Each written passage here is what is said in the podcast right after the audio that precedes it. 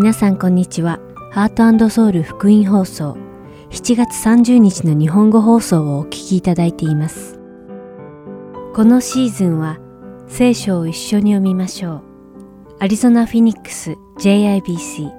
ヤソ牧師によるグランドキャニオンの彼方からと新シリーズイエス様の十二使徒をお届けします。では聖書を一緒に読みましょうをお聞きください。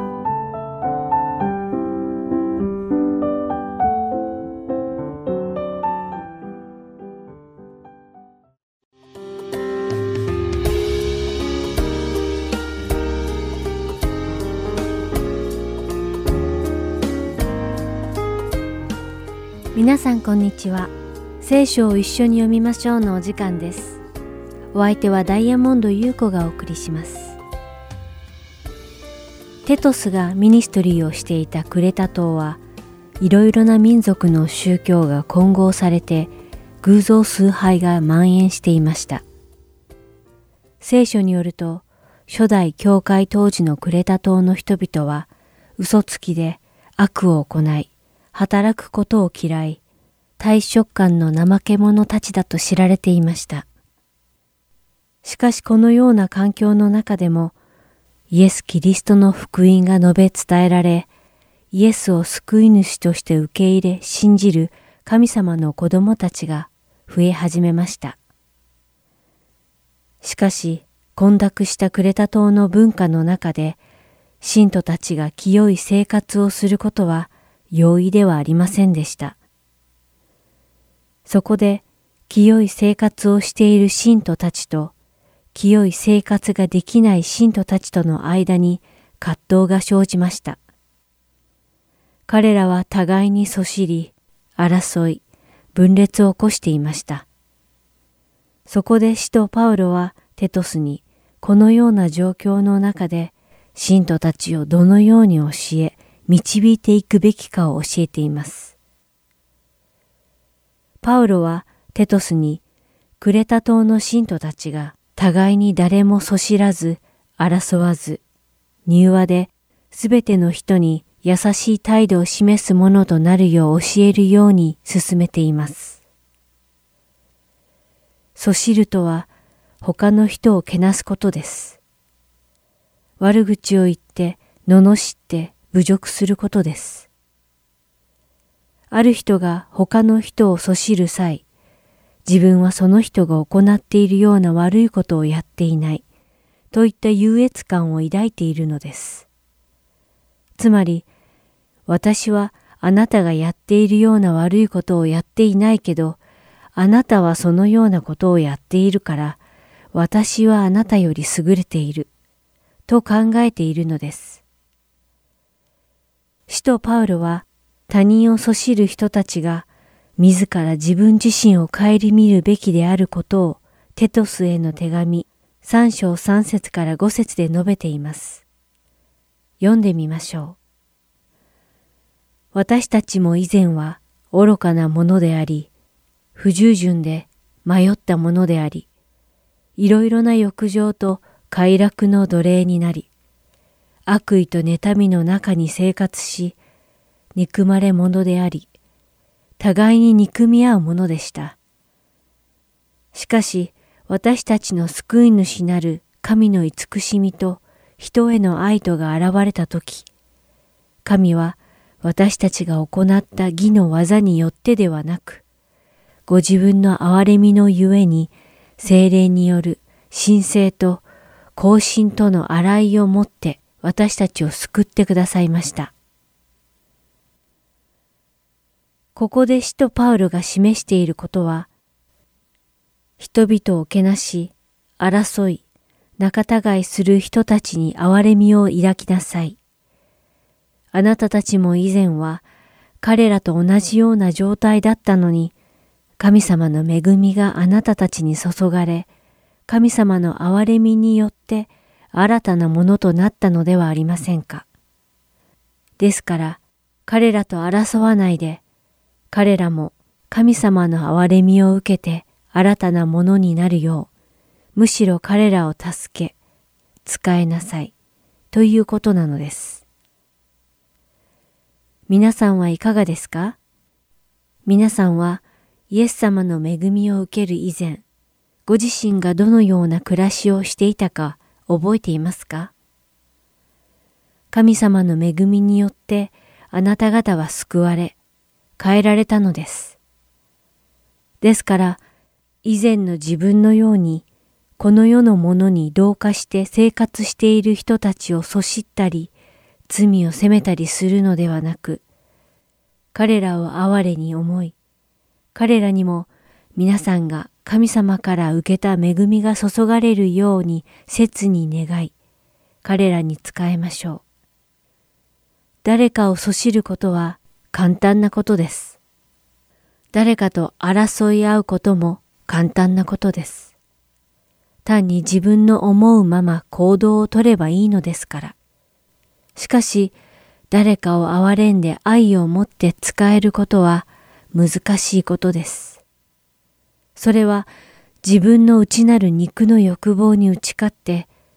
自分に恵みを注いでくださった神様にだけ集中するときにのみ可能なのです。そしるという言葉はギリシャ語でブラスペモスという名詞です。英語のブラスパミ、すなわち神聖冒涜という言葉がこの単語から派生したのです。私たちは皆神様に似せて創造されました。ですから兄弟をそしることは、つまり彼らの中にある神様の似姿を冒涜するのと同じことなのです。皆さんが神様に似せて創造された兄弟をそしることなく、憐れみを持って使えることを願います。それではお祈りします。愛する天の父なる神様、皆を賛美いたします。神様に似せて創造された兄弟姉妹たちをそしるのではなく、自分が神様の憐れみと恵みによって新たなものに変えられたことを覚えて、彼らを愛を持って授け、彼らに仕えるように導いてください。イエス様の皆によってお祈りします。アーメン。それでは今日の聖書箇所、テトスへの手紙3章1節から15節をお読みして、今日の聖書を一緒に読みましょう終わりたいと思います。あなたは彼らに注意を与えて、支配者たちと権威者たちに服従し、従順で、すべての良い技を進んでするものとならせなさい。また、誰をもそしらず、争わず、柔和ですべての人に優しい態度を示すものとならせなさい。私たちも以前は愚かなものであり、不従順で迷ったものであり、いろいろな欲情と快楽の奴隷になり、悪意と妬みの中に生活し、憎まれ者であり、互いに憎み合うものでした。しかし、私たちの救い主なる神の慈しみと人への愛とが現れたとき、神は私たちが行った義の技によってではなく、ご自分の憐れみのゆえに、精霊による神聖と更新との洗いをもって私たちを救ってくださいました。神はこの精霊を私たちの救い主なるイエス・キリストによって私たちに豊かに注いでくださったのです。それは私たちがキリストの恵みによって義と認められ、永遠の命の望みによって相続人となるためです。これは信頼できる言葉ですから、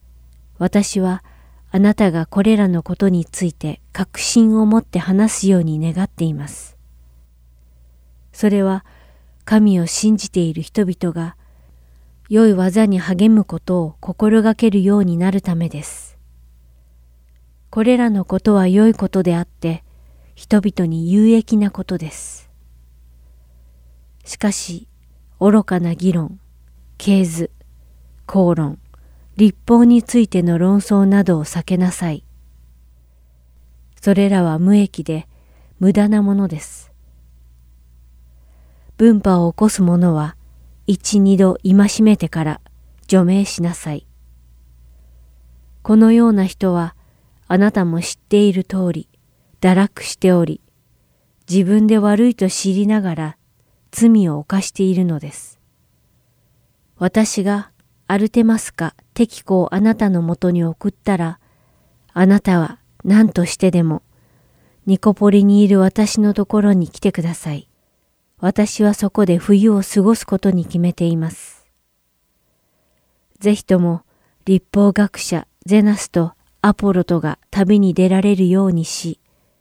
彼らが不自由しないように世話をしてあげなさい。私たち一同もなくてならないもののために正しい仕事に励むように教えられなければなりません。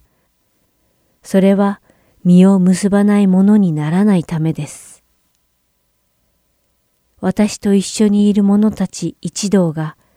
あなたによろしくと言っています。私たちの信仰の友である人々によろしく言ってください。恵みがあなた方すべてと共にありますように。今日も聖書を一緒に読みましょうにお付き合いいただきありがとうございました。お相手はダイヤモンド優子でした。それではまた来週お会いしましょう。さようなら。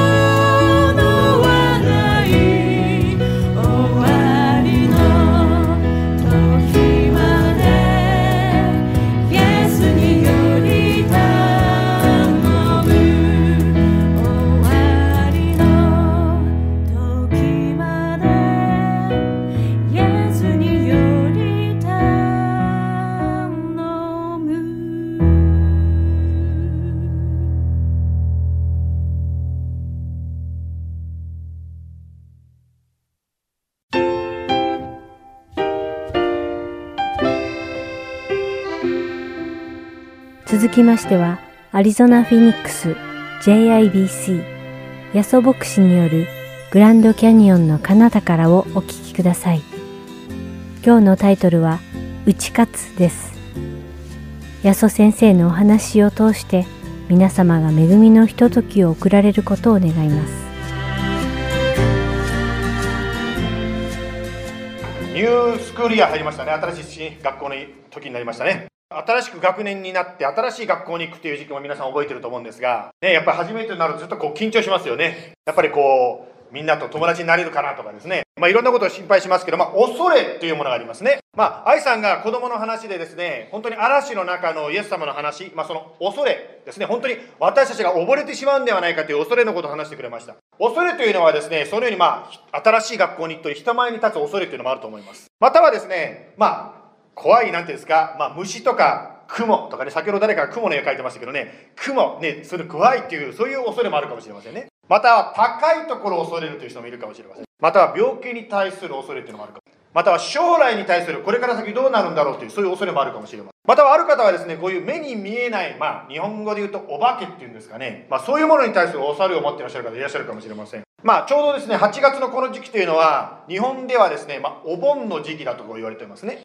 これはですね、まあ、死んだ人の霊がこの時期、まあ、地上に戻ってくるという、そういうふうにですね、日本では考えられております。ですからその霊が悪いことをしないように、まあ、その手を、まあ、慰めるっていうか、そういうことをするという、まあ、お盆の行事というのが日本でもありますね。そのように、そういう、なんていうんですか、目に見えないものに対する恐れというのもあるかもしれません。すべてのですね、恐れが全部悪いというわけではないわけですね。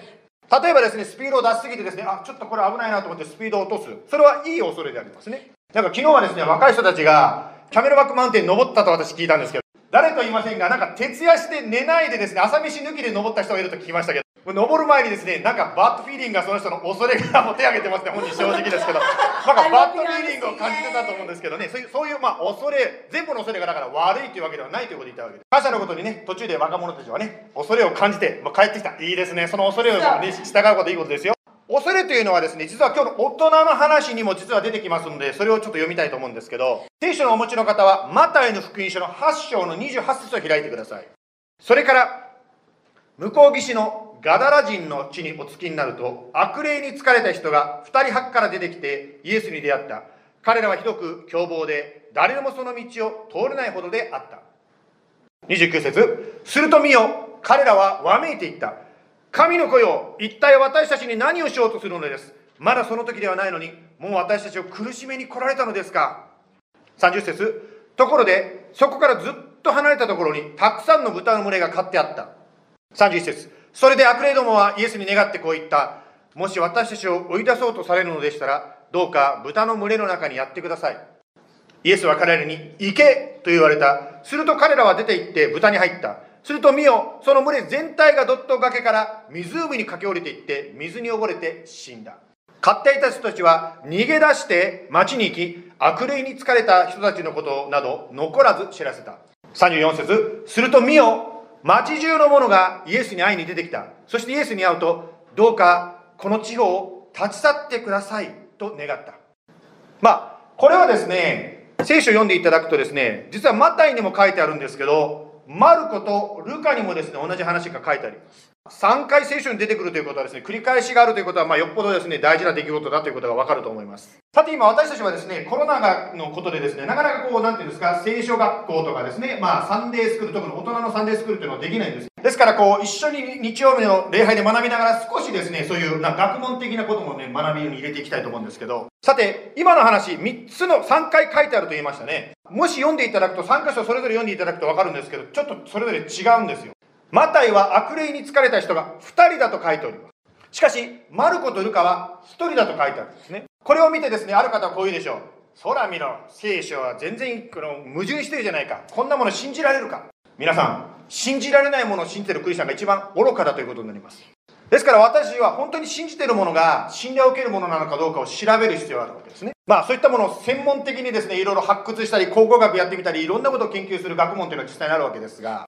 えー、ケースフォークライストのちょっとスライドを見せていただきたいと思うんですけども、この映画見たことある人います？よかったらぜひね、あの、ストリーミングとか DVD とか、まあ、借りて見ていただきたいんですけど、ケースフォークライストっていう映画ですね。これはですね、実話に基づいて作られた映画であります。これはですね、シカゴの有名な新聞記者、非常にですね、受賞するような立派な新聞記者の人の話なんです。彼の奥さんがですね、クリスチャンになってしまったんです。彼はですね、困ってしまったんですね。というのは彼の中でキリスト教というと、何ですか、おとぎ話というか、まあ、信じられないものを一生懸命信じてる、そういうなんかちょっと、何ですか、おかしなグループというイメージが彼の中にあったわけですね。そこでですね、彼は自分が、まあ、ジャーナリストというですね、そういう新聞記者という立場を利用して、キリスト教の間違いを妻に対して証明してするならば、妻はその、なんていうか、洗脳状態から、ブレインウォッシュから治るんではないかとこう思ったみたいそして彼が調べていく中で分かったことは、キリスト教の教えの一番中心的なもの、それを崩せば、キリスト教が嘘だということを言える。その中心的なものは何かということに彼は気づいた。それは何かというと、キリストが蘇ったということが嘘だということでありま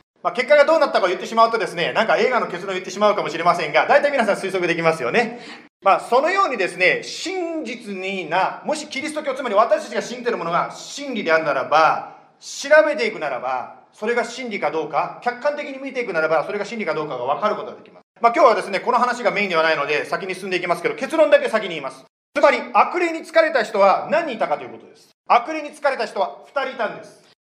では、先ほど言ったように、マタイは2人と言いました。マルコとルカは1人と言いました。じゃあこれはどうなるのかということです。この3人のうち1人だけが実際にその現場を目撃したんです。あとの2人はその現場にいませんでした。つまり自分で調査したり、他の人から話を聞いて書いた人たちがあとの2人である。つまり、その現場を目撃した人はマタイだったんですね。十二弟子の一人として、その悪霊つきの人たちが襲ってくる姿をですね、彼は目撃したわけです。一人の非常に目立つ悪霊つきの人がいたんです。しかしその陰にですね、まあ、目立たない悪霊つきの人がもう一人いたわけですね。しかし、マルコとルカはその場にいなかったんですけど、人から伝え聞く話によるその目立った人の話ばっかり聞くので、彼らは一人とこう書いたようになります。まあ、聖書の信憑性の授業をですね、ちょっと軽くやったんですけど、まあ本題に戻しますけど、とにかく、この悪霊つきの人、二人に襲われた弟子たちの話でありますね。この話を通してですね、私たちを恐れさせる、まあ、目に見えない霊、悪霊と言いますけど、悪霊の働きを知ることができます。例えば今の箇所をですね、聖書箇所、つまりマタイの8章を見ていただくと分かるんですけども、悪魔はですね、一番超自然的な力を持っています。彼らはひどく、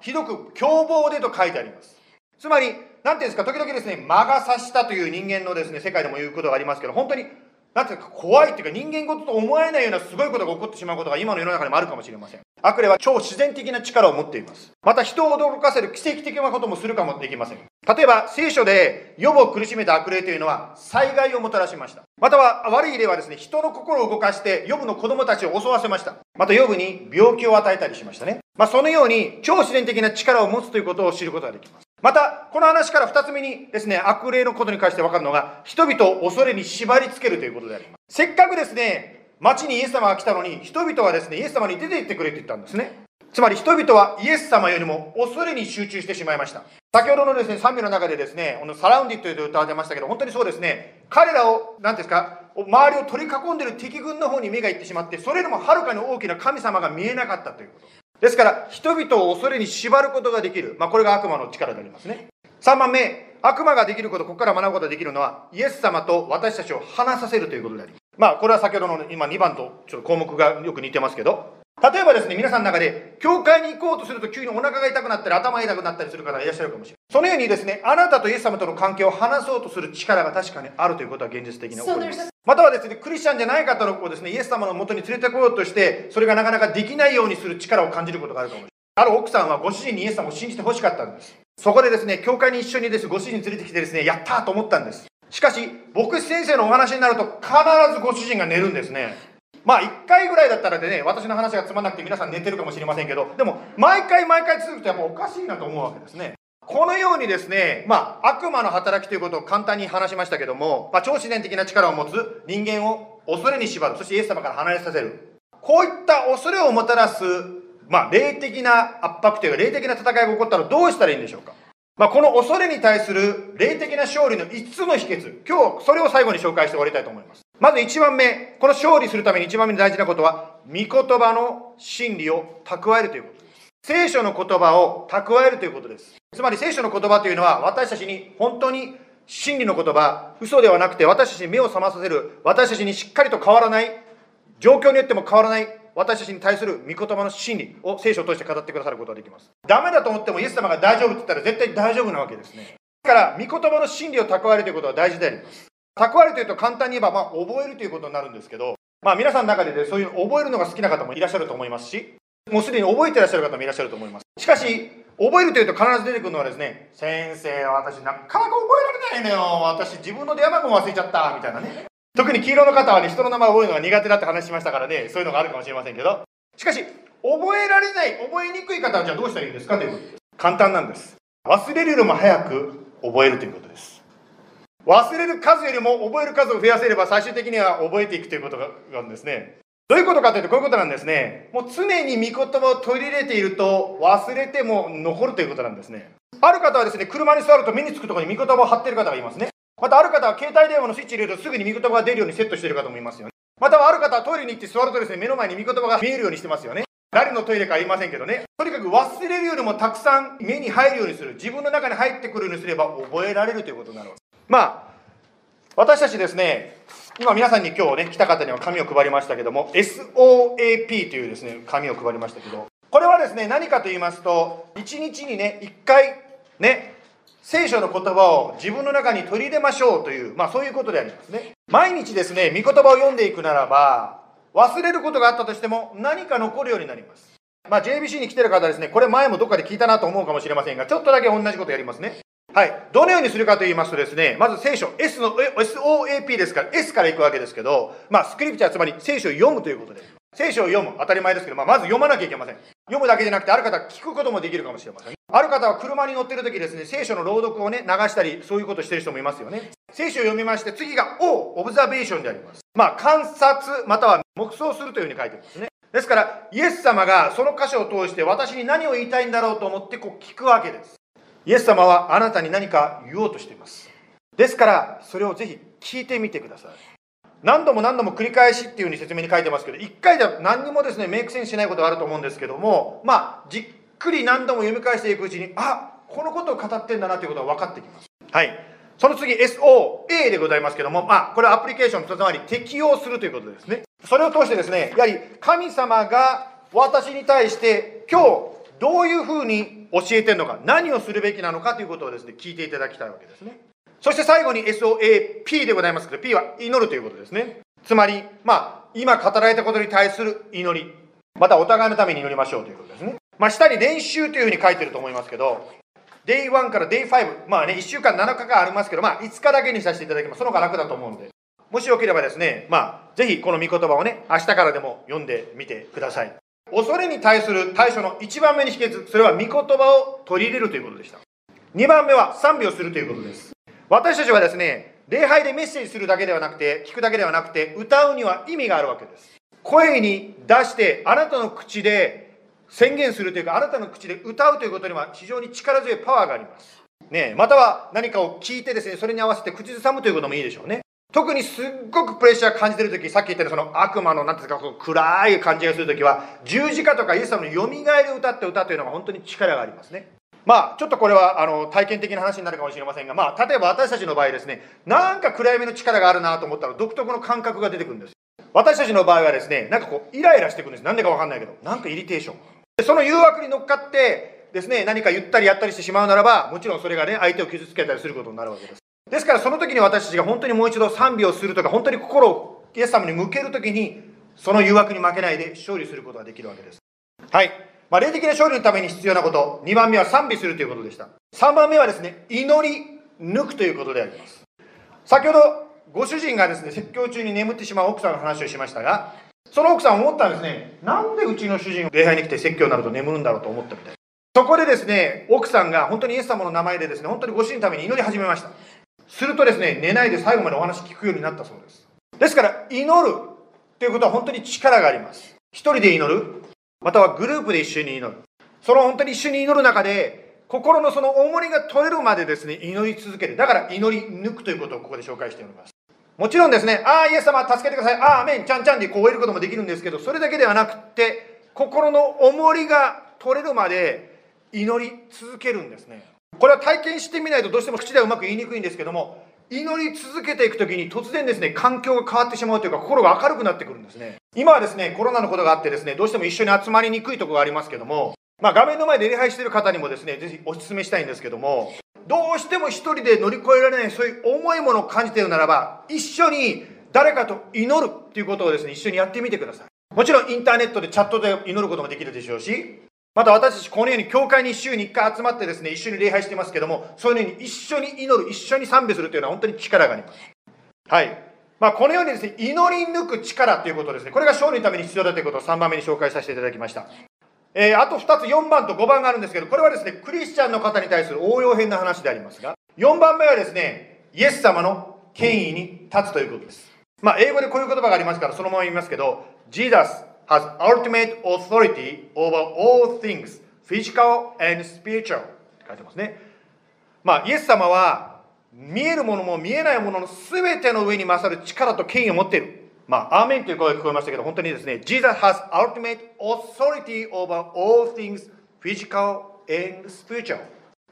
まあ、これをアーメンと言えるかということなんですね。本当にイエス様が力があるんだということが分かれば分かるほど、その恐れに対して勝利しやすくなります。例えばあなたがですね、コイン、コインを持ってるとしますよね、コインね。ね、コインを目の前に持っていくとですね、そのコインでですね、全てが真っ黒になって見えるわけしまう。そして世界は真っ暗だと言うでしょう。それと同じように、あなたがもし恐れを目の前に持っていって近づく、見すぎるとですね、恐れで全て支配されてしまいます。ですから、ちょっとその恐れから離れてですね、話していくと、恐れでもはるかにでっかいイエス様を見ることができるわけですね。ですから私たちが一緒に集まったり、シェアしたり、祈り合ったりするということも、実はそのこととして何をしているかというと、イエス様の大きさをもう一度自分にリマインドするときになります。また一緒に集会してるとすごいのはですね、他の人の体験談を聞くことができます。無理だと思ったことができたという話を聞くとですね、うわー、ジーザスってすごいなと思うわけですね。例えばですね、ある方がですね、私は本当にこういうすごい問題があったんだけど、イエス様がね、解決してくれたよって聞くとですね、おお、ジーザスってできるんだって、こうやっぱりこう軽くなるわけですね。例えばあなたがですね、もし神様の力によってがんを克服できるならば、あなたは次に誰かのためにですね、がんの人のために祈るときに確信持って祈ることができると思います。また経済的な問題でですね、苦しんであとイエス様が助けてくれるならば、他の人のためにそのことを祈るときに非常に確信持って力強く祈ることができると思うんですね。別にその人が体験してもしなくてもイエス様の権威は変わらないんですけど、しかし他の人の話を聞くことを通して、あ、イエス様っていうのはこんなに力があるんだ。そういうことをもう一度リマインドすることができる。そしてその権威に立つときに私たちは勝利できるようになります。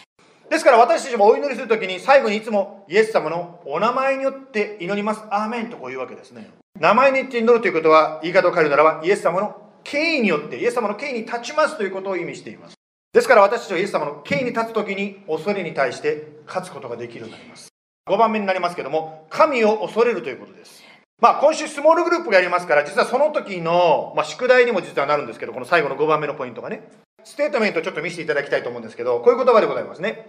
恐れに打ち勝つ秘訣。これ書いてますね。When you fear God, you fear nothing else.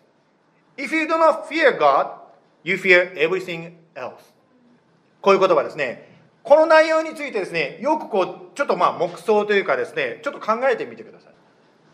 まあちょっと日本語で訳してないから日本語で言いますけども、もしあなたが神を恐れるならば、あなたは他のものを恐れません。しかしもし神を恐れないならば、あなたはいろんなものに恐れを感じるでしょう。っていう、まあ日本語に訳せばそうなりますかね。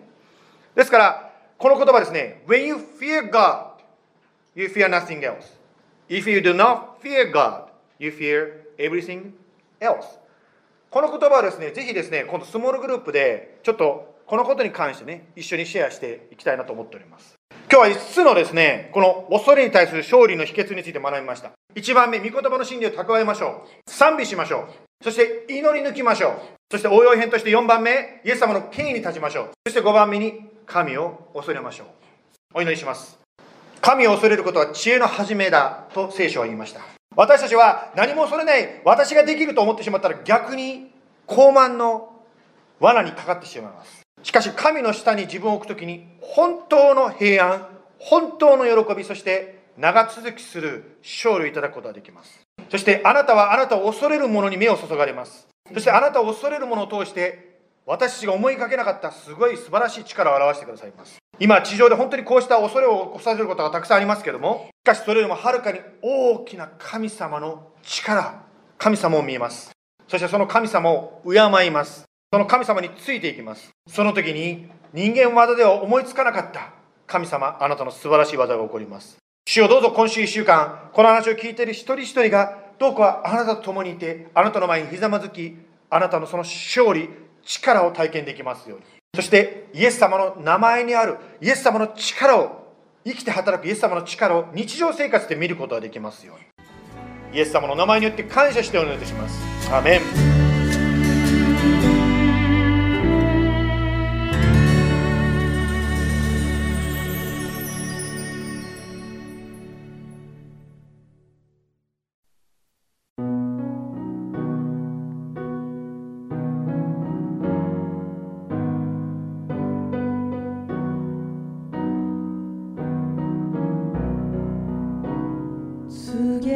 shoes.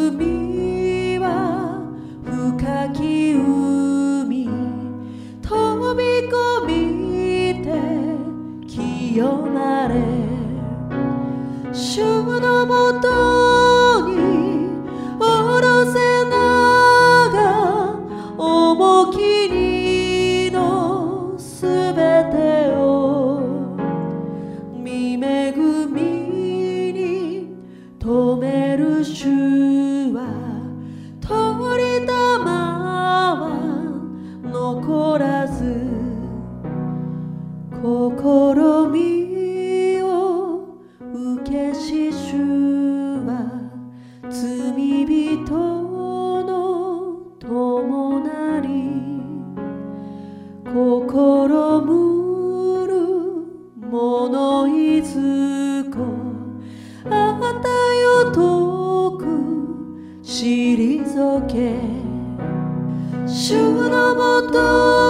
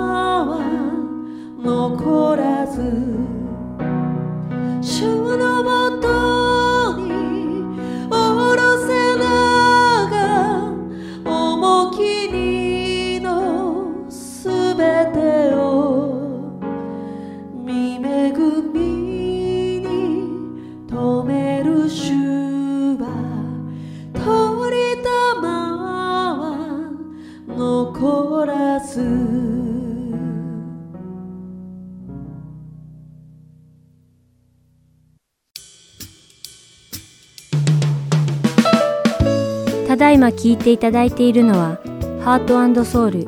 福音放送日本語プログラムキリストにあって一つですスマートフォンでお聞きになりたい方は Play Store もしくは App Store にてご利用可能なハートソウルゴスペルミニストリーの無料アプリをダウンロードしてください。アプリでは今週と過去のプログラムを聞くことができます。各ストアにて英語でハートソウルと入力し検索してください。ソウルは韓国のソウルの綴りとなりますのでお間違いのないようにご注意ください。また、すべての放送プログラムをポッドキャストでも聞くことが可能になりました。英語でハートソウルジャパニーズと検索し、お聞きになりたいプログラムをダウンロードしてお聞きください。もし質問がございましたら、heartandsoul.org at gmail.com heart and seoul.org at gmail.com までメールでお知らせください。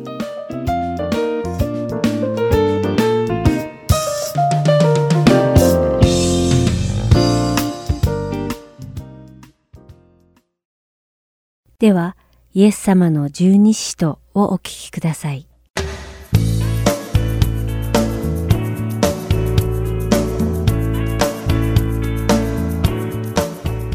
ハートソウル福音放送のリスナーの皆さん、こんにちは。イエス様の十二使徒の時間です。お相手は横山まさるです。今日もイエス様に付き従った最初の十人の弟子である十二使徒たちの生涯を調べ、そこから主が語ってくださる霊的教訓を学んでいきましょう。さて今回第3話からは使徒ヤコブについて学んでいきます。ちなみに十二使徒たちの間には2組の兄弟たちがいました。ペテロとアンデレ、そしてヤコブとヨハネでした。ヨハネの兄弟だったヤコブが今回の主人公です。日本語ではヤコブと訳されていますが、英語ではジェームスとなっています。また、ヘブル語でもヤコブ、ギリシャ語ではヤコボスです。皆さんはもう気づいているかもしれませんが、このヤコブという名前も当時のイスラエル人の間ではサイモンと同じくとても一般的な名前だったのです。実はヤコブと呼ばれる人物は新約聖書に3人登場していますが、そのうち2人がイエス様の十二使徒でした。1人目はゼベダイの息子ヤコブで、彼が今回学んでいく方のヤコブです。そしてもう一人のヤコブとは、アルフェウスの息子でした。こちらのヤコブは、小ヤコブ、または若きヤコブとしても知られています。そして三人目のヤコブとは、ヤコブの手紙を書いた人物でした。彼はイエス様の十二使徒の一人ではなく、イエス様の実の弟でした。というわけで、今回の主人公のヤコブは、ゼベダイの子ヤコブで、兄弟ヨハネと一緒に魚を取って生計を立てていた漁師だった人です。ではここでマルコの福音書の第一章の19節から20節を読んでみましょう。また少し行かれると、ゼベダイの子ヤコブとその兄弟ヨハネをご覧になった。彼らも船の中で網を作ろっていた。すぐにイエスがお呼びになった。すると彼らは父ゼベダイを雇い人たちと一緒に船に残してイエスについていった。と書かれています。この箇所からわかるのは、ヤコブとその兄弟ヨハネは彼らの父ゼベダイと共に家族ぐるみで漁師をしていて、その他にも幾人か雇っていた人の記述があるので、ヤコブの家族はおそらく複数の船を所有していたのではないかということです。最初に学んだペテロとは違って、ヤコブとヨハネ兄弟の家庭は非常に裕福で、大きな漁業を営んでいた、いわゆる網元でした。また聖書の他の箇所にもこれを裏付けるように、彼らは財力のおかげで大祭司などの当時影響力を持った有力者たちと交友があったことが書かれています。ヤコブの父ゼベダイの一家はこのような有力者たちと親密な関係を築いていたようです。ヨハネの福音書第18章の15節から16節にはその様子が書かれています。読んでみましょう。シモン・ペテロともう一人の弟子はイエスについていった。この弟子は大祭司の知り合いで、イエスと一緒に大祭司の中庭に入った。しかし、ペテロは外で門のところに立っていた。それで大祭司の知り合いであるもう一人の弟子が出てきて、門番の女に話して、ペテロを連れて入った。とあります。もしこのヨハネが、ヨハネの福音書の著者のヨハネであったなら、自分自身をイエスが愛された弟子、またはもう一人の弟子という表現を用いたはずですが、そうは書かれていません。ですからここに出てきたペテロと一緒にいたもう一人の弟子は、ヤコブの兄弟ヨハネだと考えることができます。そしてこのヨハネが大祭司と婚姻にしていたからこそ中に入ることができたというわけです。さらにイエス様が捕らえられた時、ペテロは遠くからイエス様をつま先立ちして見ることしかできませんでした。しかし、ヤコブとヨハネは財祭司の家に入ることができました。これもヤコブの家族が大祭司と密接な関係があったからだと推測できます。こう考えると、ヤコブの人脈は結構大したものだったようです。ではこのヤコブという人の生涯には、私たちの人生に役立つどのような霊的教訓が秘められているのでしょうか続けて見ていきましょう。さてある日、イエス様の見教えの合間に、ヤコブとヨハネはイエス様と話すために、密かにやってきました。そして彼らはイエス様に多分に個人的で身勝手な頼み事をしたのです。そのくだりがマルコの福音書の第10章35節から37節に書かれています。読んでみましょう。さて、ゼベダイの二人の子、ヤコブとヨハネがイエスのところに来て言った。先生、私たちの頼み事を叶えていただきたいと思います。イエスは彼らに言われた。何をしてほしいのですか？彼らは言った。あなたの栄光の座で一人を先生の右に、一人を左に座らせてください。とあります。彼らのこの身勝手な願いはその直前にイエス様が弟子たちに語り終えられたこととは全く対照的であったことに注目すべきです。イエス様は弟子たちに人の子がどのように罪の宣告を受け、鞭打たれ、やがて十字架の上で死を迎えるのかを告げられたのです。イエス様のこの御言葉は同じくマルコの福音書の第10章の32節から34節の前に出てきます。イエス様がご自分を犠牲にされようとしているこの悲壮な啓示にもかかわらず、ヤコブとヨハネはまだ多分にこの世的な全く異なるものに固執していました。彼らはイエス様の言われたことを全く聞いていなかったのです。使徒ヤコブは当時多くの人がそうだったように予言の通りイエス様がローマ帝国を打ち倒して新しい王になるに違いないと信じていたのです。そしてその時が来たなら、ヤコブ自身もイエス様の王座の右に座って民衆の上に君臨する最高幹部の官僚になれると思っていたに違いありません。イエス様はヤコブとヨハネの兄弟が求めていることを理解しておられました。ですから、マルコの福音書第10章の42節で彼らにこう言われました。そこでイエスは彼らを呼び寄せて言われた。あなた方も知っている通り、違法人の支配者と認められた者たちは彼らを支配し、また偉い人たちは彼らの上に権力を振るいます。と書かれています。ここに書かれた彼らを支配する、そして彼らの上に権力を振るうという文章は彼らを押さえつけるという意味合いを持っています。つまり他人が脅威を感じて立ち上がることができないように圧迫することを意味しているのです。ここでイエス様が覚悟を決められてご自分が一体どのような死に方をされるのかを苦しみのうちに語られた直後に、ヤコブはイエス様に人々を支配する力を得たいから何とかしてくれと頼みに行ったのです。なぜこの状況にこんなことが頼めるのでしょうか？多分ヤコブにはイエス様が苦しみのうちに語られたことなど全く興味がなく、その内容を理解さえしていなかったに違いありません。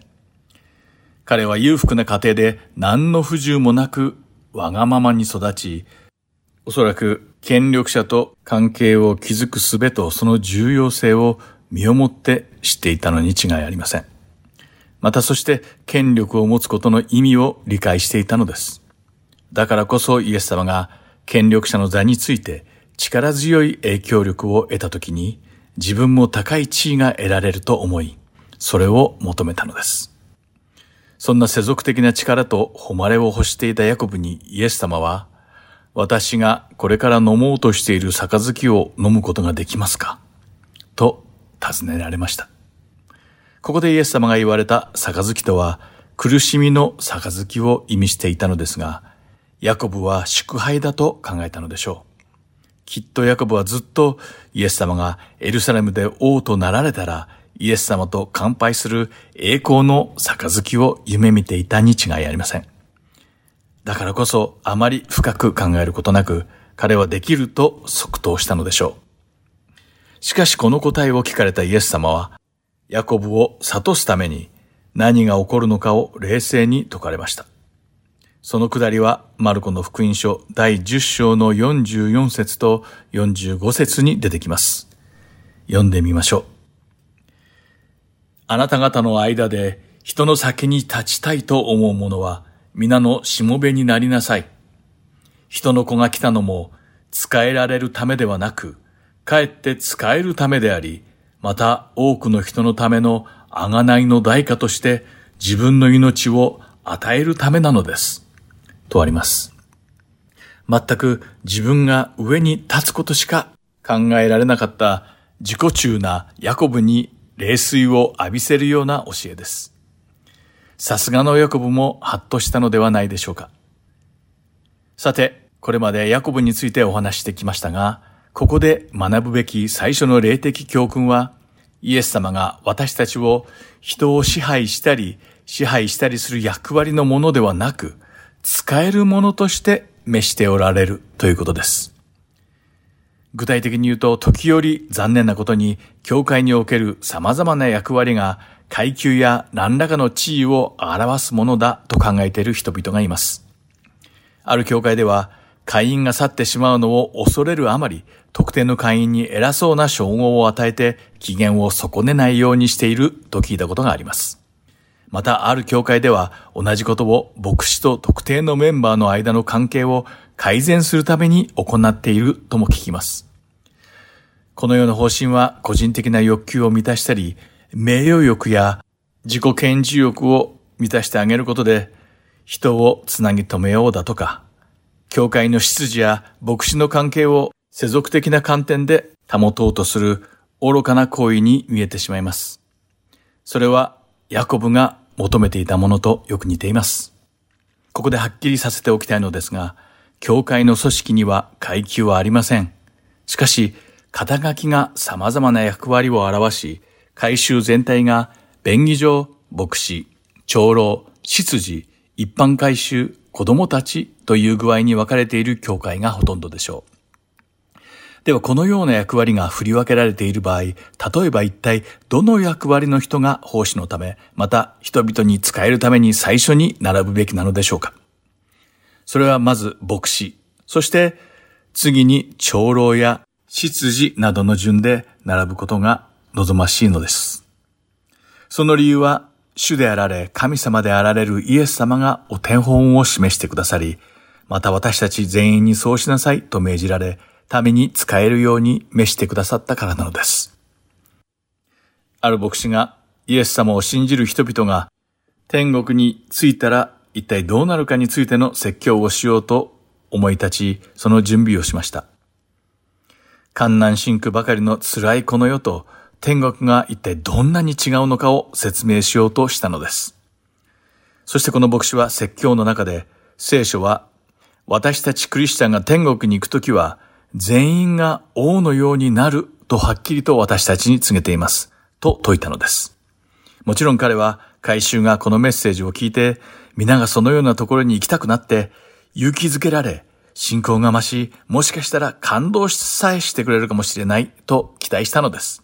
しかし、教会でこれを聞いた人々の反応は、期待とは全く正反対だったのです。感動どころかほとんど皆全く興味さえ示さず無関心でした。驚いた牧師は人々にその理由を尋ねると、返ってきた答えは、もし皆が王のようになったら、きっとそれは全く楽しくはないでしょう。だって、王様に仕えるしもべが全くいないのですからね。というものだったのです。牧師はそれを聞いてさらに驚き、このように考えていた人々は、この説教の一番大切な点が分かっていないことに気づいたのです。それは私たちクリスチャンは天国に着くと周りにいるすべての人があたかもその人の王であるかのように使えるのです。当然、周りの人たちも全く同じようにあなたに使えてくれるということなのです。そしてこれこそが私たち全員が王のようになるということに他なりません。この牧師が言ったことはクリスチャンとしてこの世に生きる私たちに全て当てはまります。人に使えるとき、私たちは使える人々を育み、成長させています。ということは、もし私たちが皆、すべての人に使えるならば、すべての人が育てられるのです。私たちは人々を引きずり下ろし、無理やり力や恐怖で支配することによって、人の上にリーダーとして立つのではありません。子供が健全に育つのは、両親が使えるからであり、妻が人間的に成長するのは夫が使えるからであり、また、夫が主にやって成長するのは、妻が使えるからであり、親が親として成長するのは、子供が彼らに使えるからです。それが、教会で起こるべきことなのです。教会の人々は、牧師が彼らに使える仕事で成長し、幼い子供たちは、執事が彼らに使えるので健全に育まれるのです。究極的なビジョンは、教会のすべてのクリスチャンがお互いにすべての人々に仕えているために全員が一緒に成長していくという構図です。これこそが神の王国の原則なのです。イエス様は私たちにこう言われます。もし最高の自分になりたければ、まず最低にならなければなりません。また報酬を受けたいのであれば、まず人々に使えなければなりません。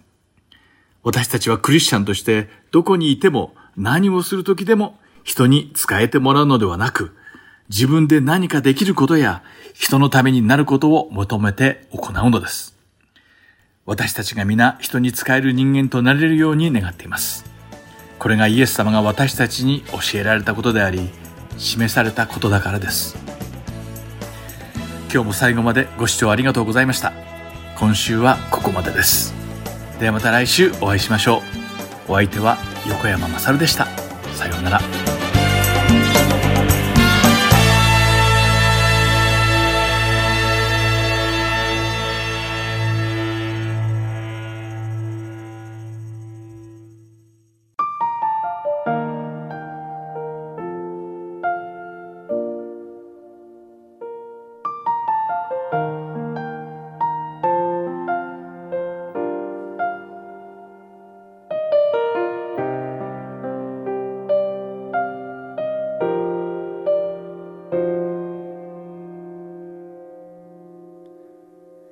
の光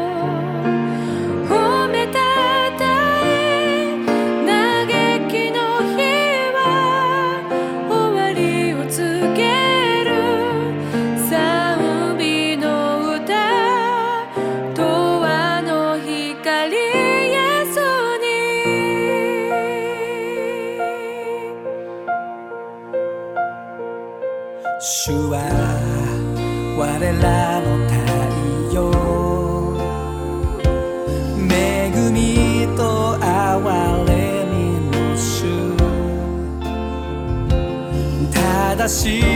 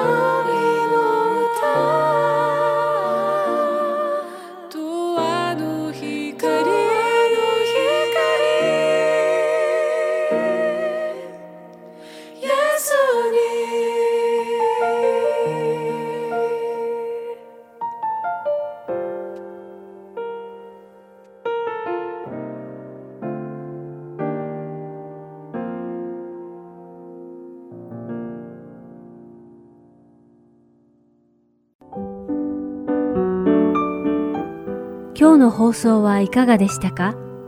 最後までお付き合いくださりありがとうございました。また来週お会いしましょう。